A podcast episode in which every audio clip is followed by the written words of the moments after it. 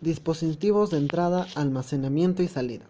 Buenos días a todos los que están escuchando. En esta oportunidad les voy a hablar sobre los dispositivos de entrada, que son, en este caso, el mouse, el teclado y el micrófono. ¿Para qué nos sirven esto? Es para poder dar órdenes a la computadora y ésta pueda recibir las órdenes y convertirlas en un mandato, así para que pueda funcionar nuestra, nuestra PC. Dispositivos de almacenamiento son el disco duro, el USB, las, las tarjetas cards, que ya no se utilizan mucho ahora, pero sirven para, como su mismo nombre lo dice, sirve para almacenar nuestro, el contenido que nosotros queremos mostrar. No necesariamente tenemos que tener un, un USB o una memoria RAM.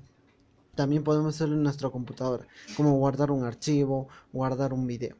Dispositivos de salida. Dispositivos de salida son el, la pantalla de nuestra PC, los parlantes, la impresora. Esos son principalmente los dispositivos de salida. ¿A qué ayuda esto? A que el mandato que nosotros le hicimos mediante los dispositivos de entrada pueda ser realizado. Eh, mostrado en la pantalla, impreso por la impresora para ver nuestro trabajo y los audios escuchados por el parlante.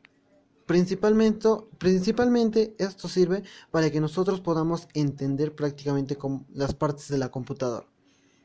Necesitamos absolutamente todo esto para, para poder hacer funcionar una computadora. Si es que no tenemos esto, pues lamentablemente nuestra computadora no funciona. Si el mouse no funciona, no puedes dar órdenes a la computadora. Si el eh, teclado no funciona, no puedes escribir en la computadora. Si no tienes la PC, la computadora no poder funcionar.